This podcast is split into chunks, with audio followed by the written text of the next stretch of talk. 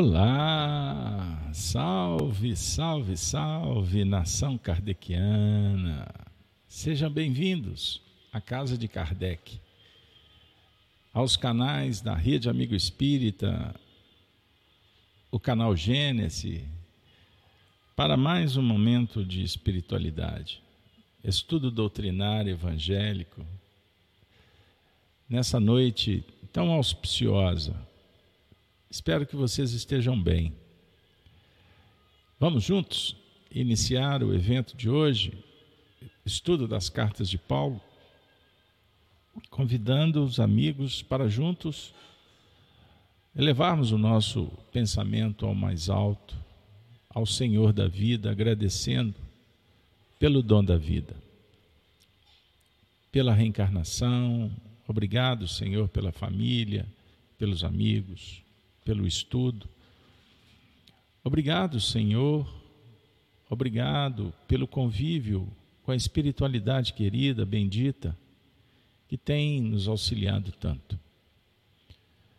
Em nossas orações, rogamos por todos que passam por dificuldades no mundo, provas e expiações, encarnados, compondo essa família de mais de 8 bilhões de espíritos reencarnados e um grupo enorme no mundo espiritual. Que as nossas orações sejam endereçadas para aqueles que estão sofrendo, vivendo os processos da culpa, do remorso e do arrependimento reparativo que Deus abençoe a todos o nosso planeta Terra, essa nave bendita que nos acolheu, e que possamos sermos dignos de permanecer o tanto quanto for necessário, até partirmos para um outro cenário, uma outra dimensão, outros mundos. A casa do Pai há muitas moradas. Se não fosse assim, Jesus teria dito. Capítulo 14 de João. Então, pedimos permissão para os bons espíritos para iniciarmos mais um estudo das cartas de Paulo. Que vocês todos se sintam pertencentes, acolhidos. É isso aí. Bom, pessoal, para quem não me conhece, sou Carlos Alberto aqui de Belo Horizonte, Minas Gerais. Trabalhamos em parceria a FIAC, a Fraternidade de Estudos Espíritas Allan Kardec, em parceria com a Rede Amigo Espírita, já aí caminhando para 10 anos, né? ou mais, já nem sei quando foi que começou. Então, um grande abraço para o Zé Aparecido, para toda a família da Rede Amigos, e nós vamos iniciar com aquele pedido, pedido de sempre, o, a tarefa do CES, é, é verdade. Comente, curta, compartilhe. Ai, que maravilha. Dê um like aí, nos ajudando para que a plataforma possa divulgar o material. Não é mesmo? Então é isso aí. Pessoal, nós vamos hoje trabalhar o tema Emmanuel e o conceito de salva salvação. Hoje nós estamos marcando aí mais um, um xizinho no calendário dos estudos. Hoje, completando o encontro de número 283. Que, que bacana, né? É muito legal estar com vocês nesse caminho do bem. Então, nós vamos, em conexão com a falange de Paulo de Tarso, iniciar os processos de hoje fazendo aquela viagem e recebendo o passaporte. Segunda carta aos Coríntios. Na última semana inauguramos, fizemos a leitura dos primeiros versos até o décimo. Estão lembrados? Hoje, é, a princípio, nós partiríamos para o décimo primeiro versículo mas nos chegou uma tarefa. Nós vamos reler os dois primeiros versículos e vamos gravitar um pouco mais nesses primeiros movimentos, pois temos aqui muito conteúdo. Então agora farei a leitura da carta. Beleza? Então vamos juntos, compartilhando em tela. Paulo escreveu sobre o seu ministério, a abnegação de Paulo em seu ministério. Ele disse assim: Bora lá? Vou colocar aqui para a gente poder caminhar juntos. E nós, cooperando também com Ele, o Cristo, vos exortamos a que não recebais a graça de Deus em vão. Porque diz: Ouvi-te em tempo aceitável e socorrir-te no dia da salvação. Eis aqui agora o tempo aceitável. Eis aqui agora o dia, o dia da salvação. Vejam que maravilha. Estudar o Evangelho sempre é um grande desafio e vamos, como que sendo surpreendidos a cada momento emocional, cultural, intelectual, espiritual, social. É isso aí. Convivência, despertando consciência. Vejam como um pequeno versículo ele é suficiente, como uma gota de orvalho para revitalizar para trazer esperança e sugerindo a novidade do Espírito. Eis a mensagem do Evangelho. Então, vamos lá. No primeiro versículo, semana passada nós ficamos aqui um bastante tempo, fizemos uma análise geral.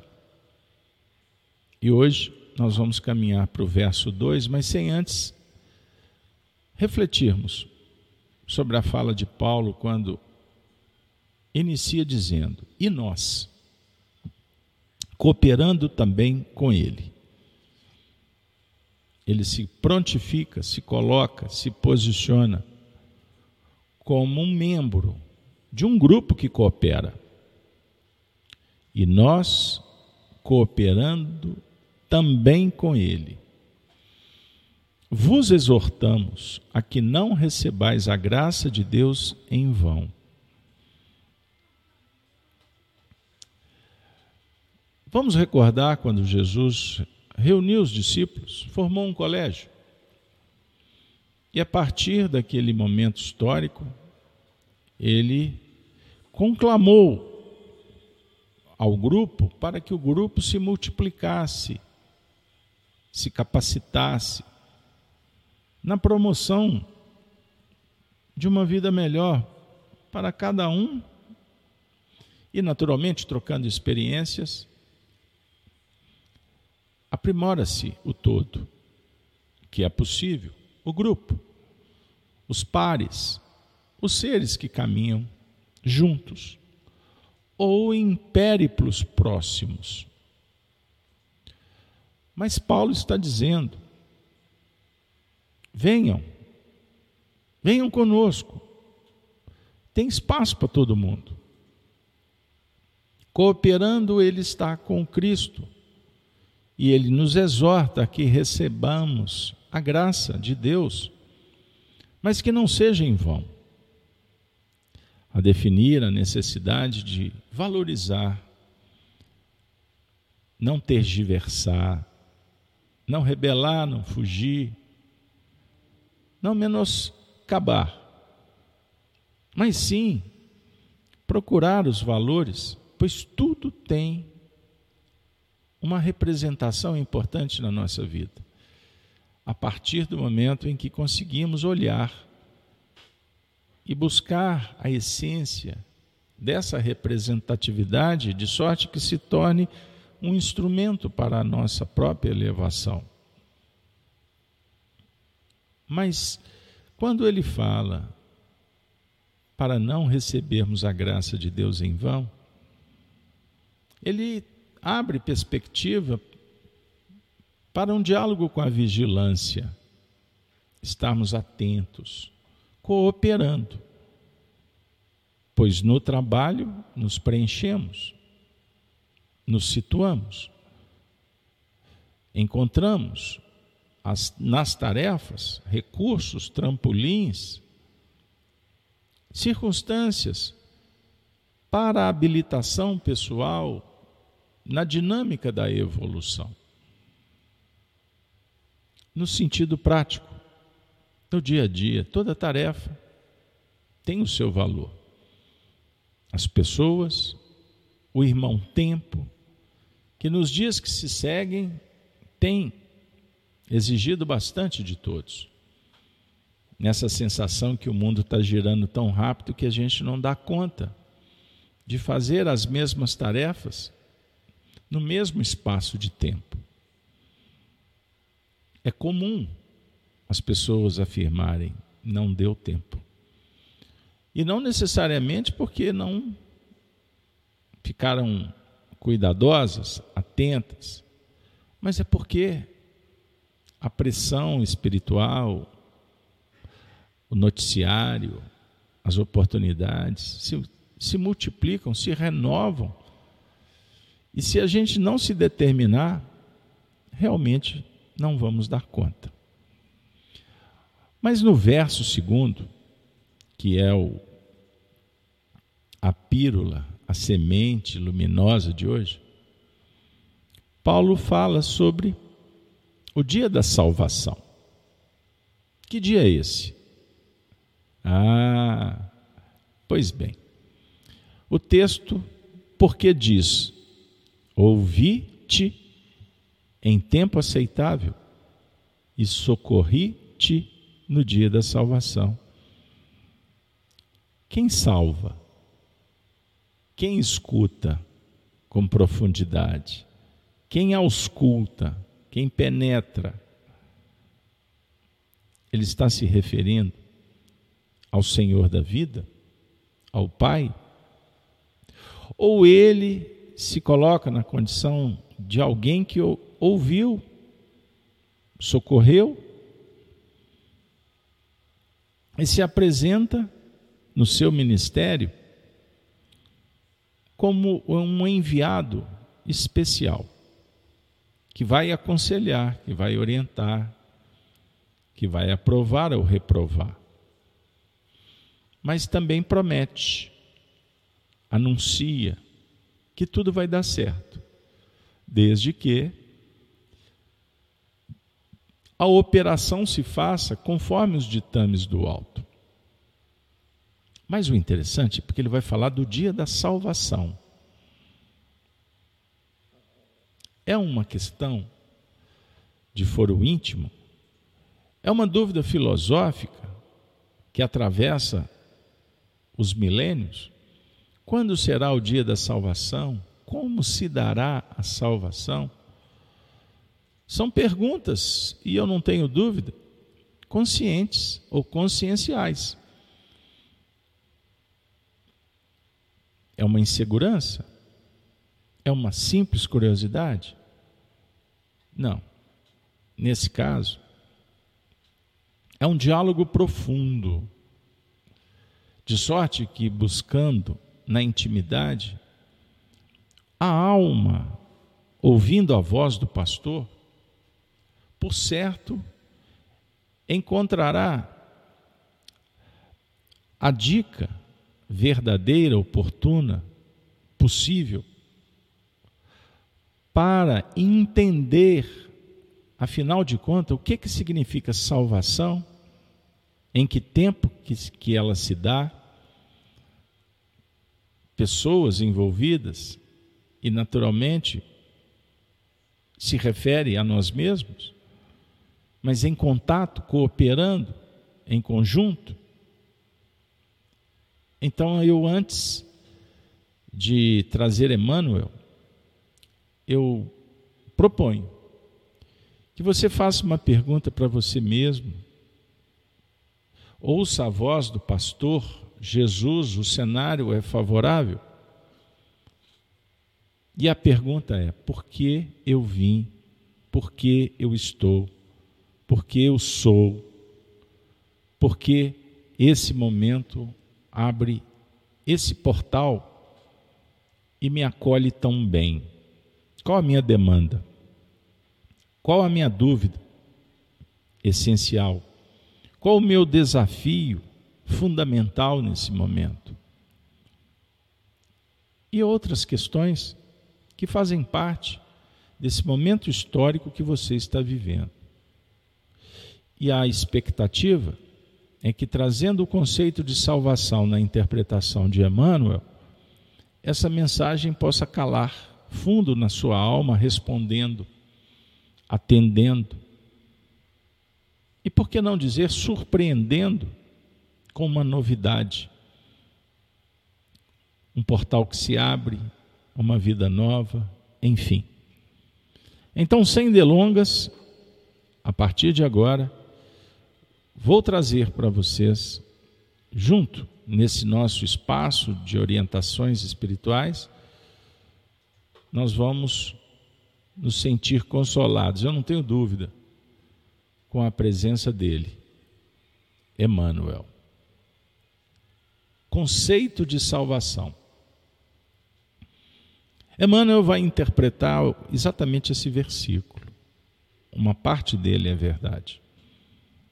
Eis agora o tempo, sobremodo oportuno, eis agora o dia da salvação.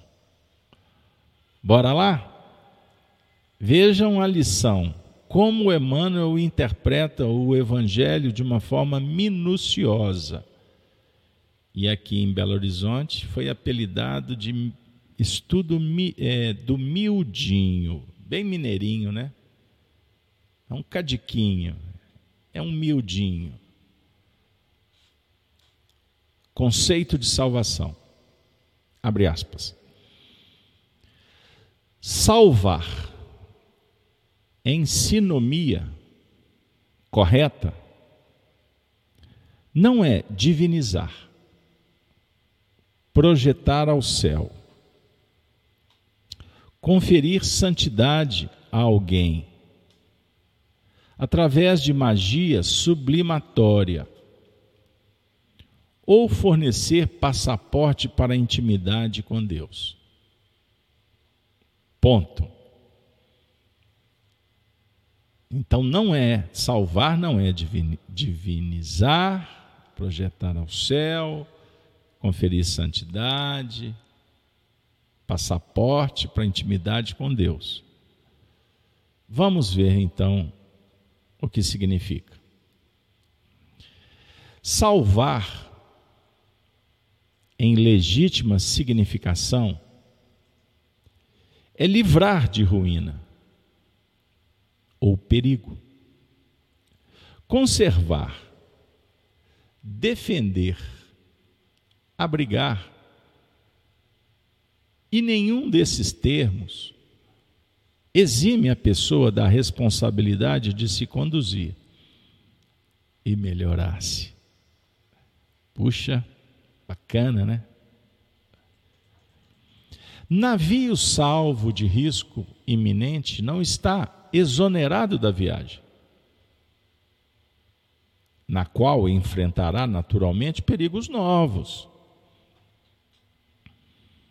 E doente salvo da morte, não se forra ao imperativo de continuar nas tarefas da existência, sobrepujando percalços e tentações. Não. O Evangelho não deixa dúvidas quanto a isso. Pedro, salvo da indecisão, é impelido a sustentar-se em trabalho, até a senectude das forças físicas. Paulo, salvo da crueldade, é constrangido a esforço máximo na própria renovação, até o último sacrifício. Agora você, o grupo. Se experimentas o coração chamado à verdade pela doutrina espírita, compreendamos que a salvação terá efetivamente chegado até nós. Não aquela que pretende investir-nos ingenuamente na posse de títulos angélicos, quando somos criaturas humanas, com necessidade de aprender, evoluir, acertar, e retificar-nos. Mas sim, a salvação no verdadeiro sentido, isto é, com o auxílio do alto para que estejamos no conhecimento de nossas obrigações diante da lei, dispostos a esposá-las e cumpri-las. Sobretudo, Sobretudo, não nos detenhamos em frases choramingueiras, perdendo mais tempo sobre o tempo perdido. Reconheçamos com o apóstolo, eu, o tempo sobremodo oportuno para a salvação, ou melhor, para a corrigenda de nossos erros e aproveitamento da nossa vida. Esse tempo, sobremodo oportuno, chama-se agora. Agora é a hora. Nunca foi tão, tão oportuno, importante,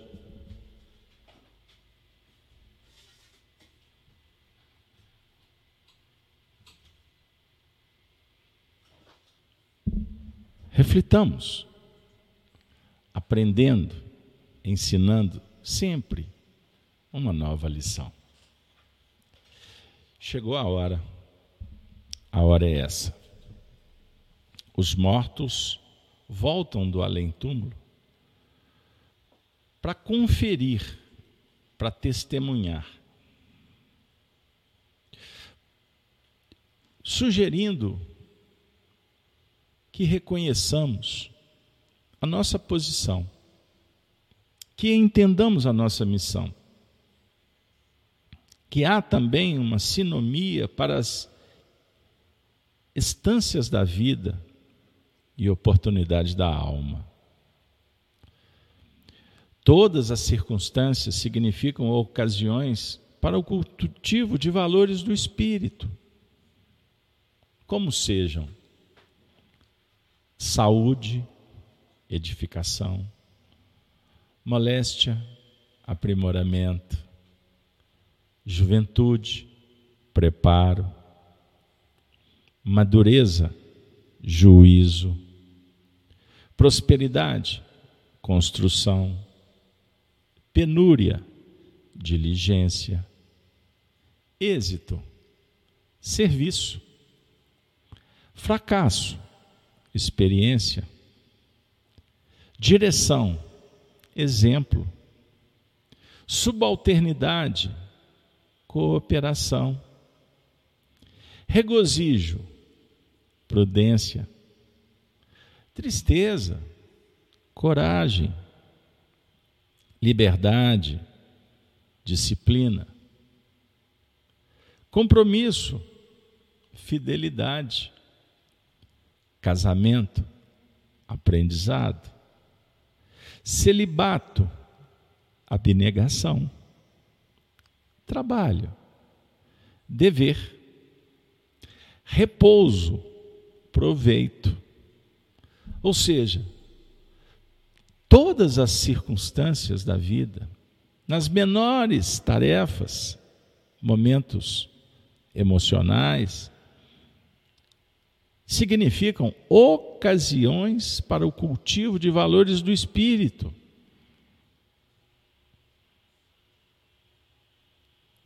Eis o movimento que vai nos salvar do perigo, que vai nos dar condições para nos furtar da travessia? Não, para continuar preparados para as novidades.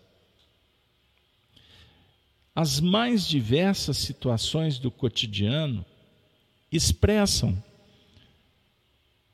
a vinda de momento adequado para que venhamos a realizar o melhor.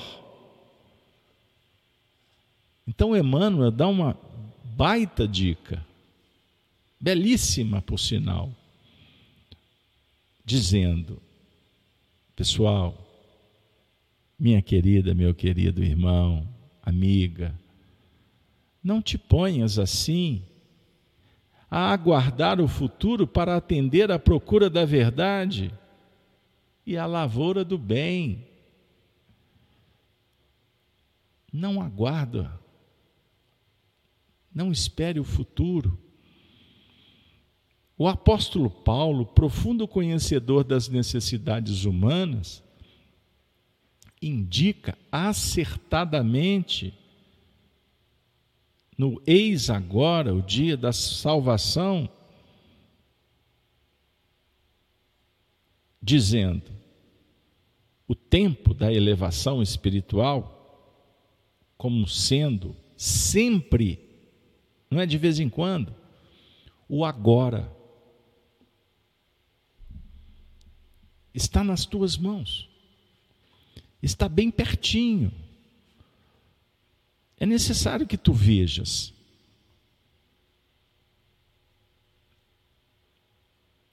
Descubra isso. Vasculhe, pesquise, estude. Perceberam? O teu coração está sendo chamado à verdade. Pela doutrina espírita. Pense nisso. Nunca foi tão necessário, oportuno, para que possamos investir, não de uma forma ingênua, julgando que depende de posses, de privilégios, vantagens, poder, riqueza. Não. É fundamental que façamos as escolhas virtuosas e não mais egóicas, deixando pelo caminho as máscaras e as crenças limitantes e acertarmos o alvo. Ou seja, agir de uma forma correta. Assim você chega no seu objetivo. Faça o que é certo. E você pode perguntar: e o que é o certo? Ou mesmo que é o errado? Em Espiritismo aprendemos, lá na obra básica, o Livro dos Espíritos, que estamos reencarnados exatamente para desenvolver o senso moral. E o que é a moral? De uma forma simples, é a regra do bem viver, do bom viver, fazendo como ensina Paulo, bem as coisas. Porque quando você faz bem, você promove o bem. Compreenderam? Então é fundamental que estejamos no conhecimento constante das nossas obrigações, que se renovam a cada momento em que você olha de uma forma diferente para a vida a natureza vai te oferecer a lei para que você esteja ou não disposto a esposá-la e cumpri-la. Mas é uma escolha. Compreenderam? Quanto mais peregrinarmos em busca da salvação, não mais dentro dessa ideia de divinizar, projetar o céu, santidade, moralismo, magia, misticismo. interessados nos resultados, na intimidade com Deus, mas sim livrarmos o quanto antes de ruína ou perigo. Conservar a própria alma, defendê-la, abrigar no seio de Deus. Não existe lugar melhor. O coração do Pai, que nos acolhe como filhos de uma forma amorosa e nos ensina que é fundamental que amorosos nos tornemos para acolher as próprias mazelas. Porque não adianta Deus cuidar da gente se a gente não se cuida. Se você não aprende a se perdoar, assumindo responsabilidades, é verdade, não é passando pano, como falam por aí no relativismo diversionista, ou seja, nos caminhos que nos distraem, que nos envolvem com uma onda que nos tira da real condição de se ver no espelho, de reconhecer a necessidade de se exonerar daquilo que realmente não valha. Entenderam? Precisamos tomar cuidado com perigos novos ou possíveis doenças, mas não nos forrarmos ao imperativo de continuar nas tarefas da existência.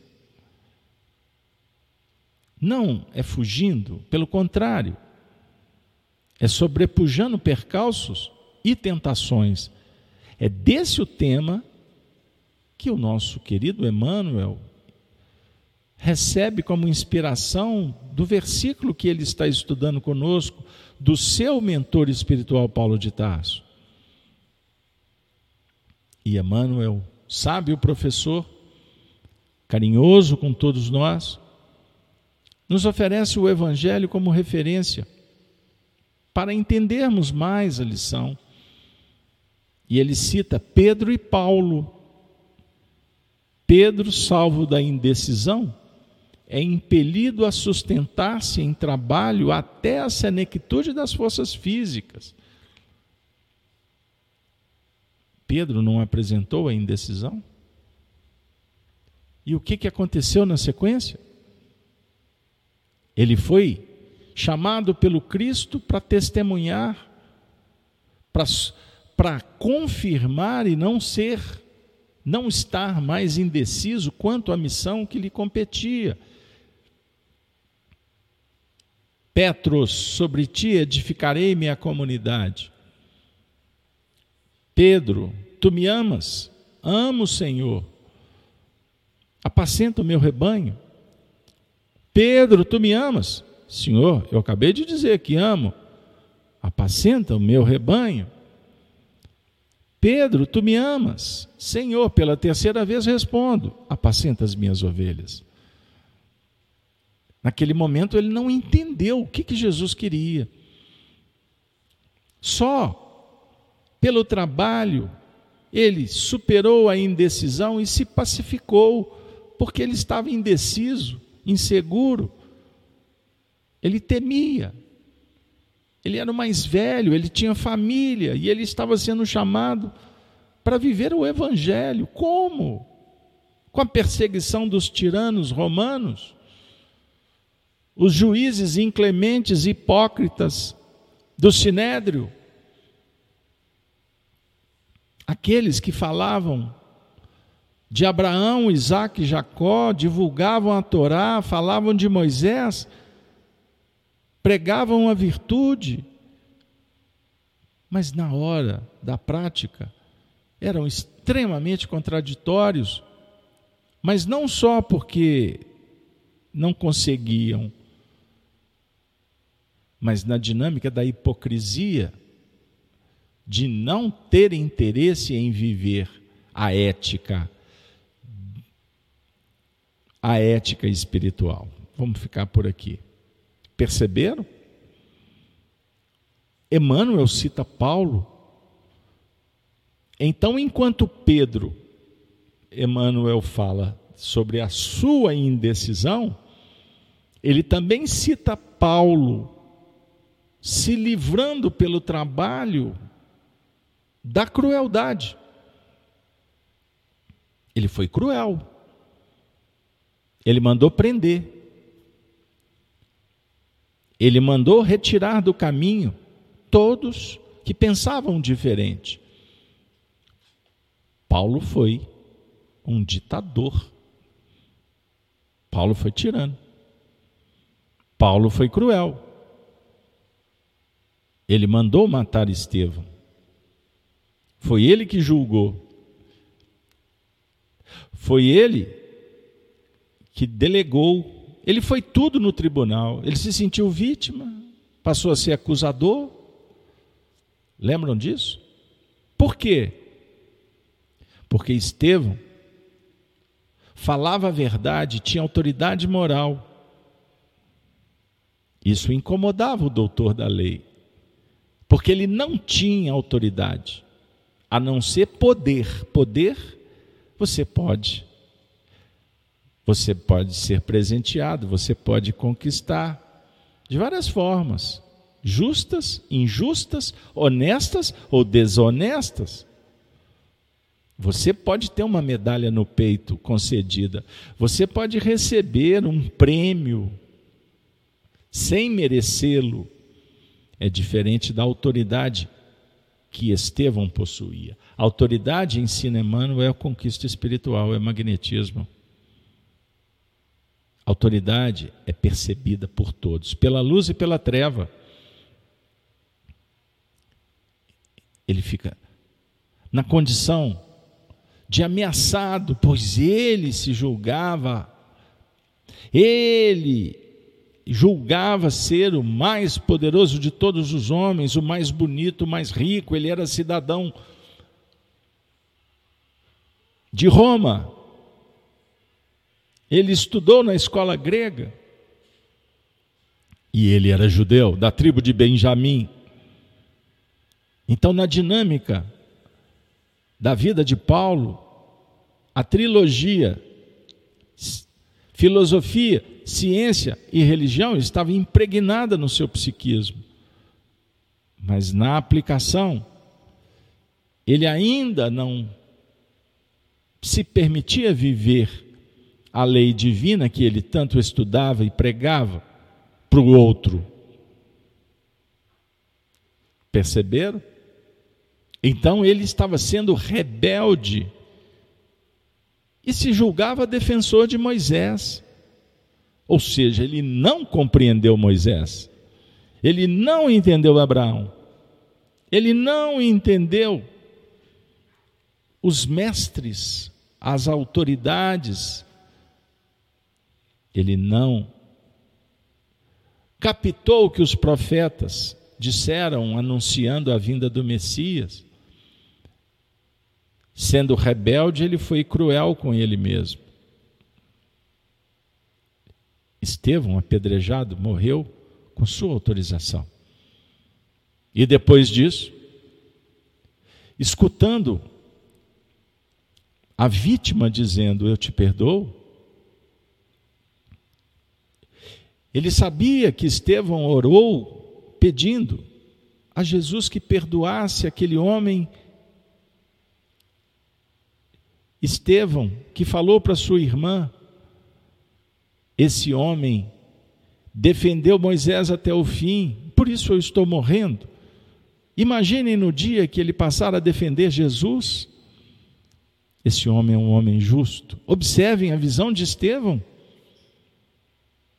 Perdoa-o, Abigail. Ele falava para sua irmã: leiam o livro Paulo Estevão, psicografado pelo Chico, ditado por Emmanuel. Paulo foi perdendo tudo. O doutor de Tarso, rebelde, foi tão cruel, mas a sua tirania teve um alvo principal, ele mesmo. E depois que Jesus, por misericórdia, se apresenta, Paulo, Saulo, Saulo, Saulo, por que me persegues? Naquele momento, ele que estava cego, moralmente quedado, ficou literalmente sem a visão. Porque agora ele tinha que trabalhar, constrangido, a esforço máximo na própria renovação, até o último sacrifício. Ele foi sacrificado. Como Pedro. Todos os discípulos morreram sacrificados, menos João, que foi levado aos cem anos para Pátimos uma mediunidade gloriosa, receber a, o anúncio, a profecia das profecias, ditada pelo próprio Cristo quanto ao futuro da humanidade. E a cada um segundo suas obras, aproveitando o tempo, despertando para a salvação. Não num dia específico, mas num tempo emocional, num ciclo espiritual, que tem o seu princípio, meio e o fim, mas dentro do calendário, do relógio de Deus. Tudo tem a hora. O certo é que o Evangelho não nos deixa mais dúvidas Pedro está dentro, Paulo também, dentro do nosso coração. Temos em Pedro a indecisão, a passionalidade, a alteração emocional, o céu, o inferno, a conexão com o Cristo e a abertura para o diabo, para trás de mim, Satanás, Ai, quantos ensinamentos! Paulo está dentro da gente, a rebeldia, a fuga egóica, as crenças limitantes, o deslocamento, a vitimização, o dilema consciencial, o conflito moral. Simplificando, se experimentas o coração chamado à verdade pela doutrina espírita, agora, no estudo de hoje, nesse momento espiritual, juntos, o convite é darmos as mãos. Darmos as mãos para buscarmos a virtude que vai nos salvaguardar dos perigos do caminho, das investidas das trevas, das ciladas do falso profeta, das dificuldades do sistema dragoniano, da sedução daqueles que não estão interessados nos títulos angélicos, na escola da virtude, e por isso difamam, propõem o medo, a insegurança, a perseguição em todos os níveis. Amigo, a doutrina espírita bate na nossa porta, dizendo: fora da caridade não há salvação. Então, o conceito de salvação, na verdade, não podemos ter a pretensão de escrevê-lo em duas, três, quatro frases, e sim viver conforme a caridade no seu sentido do amor ágape, que é doação plena, inconteste, sem medição, inviolável, sem privilégio, sem escolha. Meus amigos e minhas amigas, a abnegação de Paulo, sem sombra de dúvida, é um conceito de salvação que pode se tornar um projeto de vida para todos que estamos aqui.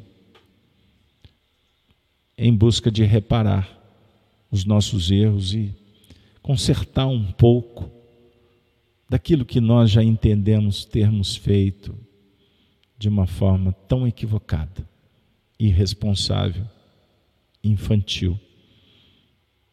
Assim, que o Senhor possa nos inspirar para que em cada minuto o conceito de salvação seja aplicado sempre agora, sempre no presente. E vamos parar com essa história de amanhã eu faço, na próxima eu resolvo. Quem sabe, faz a hora. Não espera acontecer. Esse pensamento foi usado por tantos relativizaram de todas as maneiras. E nós estamos nesse bojo. Agora não é mais o momento de relativizarmos nada. Não vivemos mais num tempo de discussões estéreis. A doutrina espírita está aqui há 170 anos para ser vivida. Só isso. Enquanto os discutidores, os debatedores, os ideólogos criam as suas narrativas, e nos dias da apostasia que vivemos, em que a fé foi julgada na lixeira, os bons costumes, a virtude, o respeito, esse momento não temos mais tempo para ficar brincando e dançando e discutindo assuntos que não agregam e que não alteram em absolutamente nada a nossa evolução. Assim, cuidado, atenção, para, olha, escuta. É aquela sinaleira para a travessia de uma linha de trem. Ser vigilante e não gaste. Não menospreze. Não jogue fora essa oportunidade extraordinária que Deus te concedeu. Então leia um bom livro, um bom papo, uma ótima convivência, uma tarefa que possa nos proteger. E a oração, o escudo valoroso para motivar para nos ajudar a encontrar o Cristo que está dentro do coração e com ele nos apresentarmos para Deus, dizendo: Senhor, tenha misericórdia de mim. Senhor, seja conosco, ainda mais, um tanto mais, hoje, agora e sempre com muita alegria no coração, eu agradeço a sua presença, esse grupo tão querido, que possamos continuar juntos nessa tarefa do bem. Hoje é dia 13 do 12 do ano de 2023. Semana que vem, próxima quarta-feira, nós vamos fazer o último encontro das cartas de Paulo desse ano. Na próxima semana, nós vamos fazer a interrupção das atividades da FEAC para retornar na segunda quinzena de janeiro. Então, eu convido vocês a estarem conosco para a gente fechar, ou quem sabe abrir com chave de ouro, esse novo ciclo da nossa evolução. Tenham todos uma noite de bênçãos um momento de paz. Olhe para o lado, para frente, para o alto, para trás. Observe o que está acontecendo. E não perca o ensejo de criar uma epopeia de boas ações. Escreva frases de luz e endereces a humanidade inteira. Assim estarás escrevendo o livro da própria vida. E quem sabe o título? Amor. Amor cristão. Uma boa noite, uma boa tarde, um bom dia. Você que está acessando agora. Valeu. Ave Cristo. Até a próxima, se Deus quiser.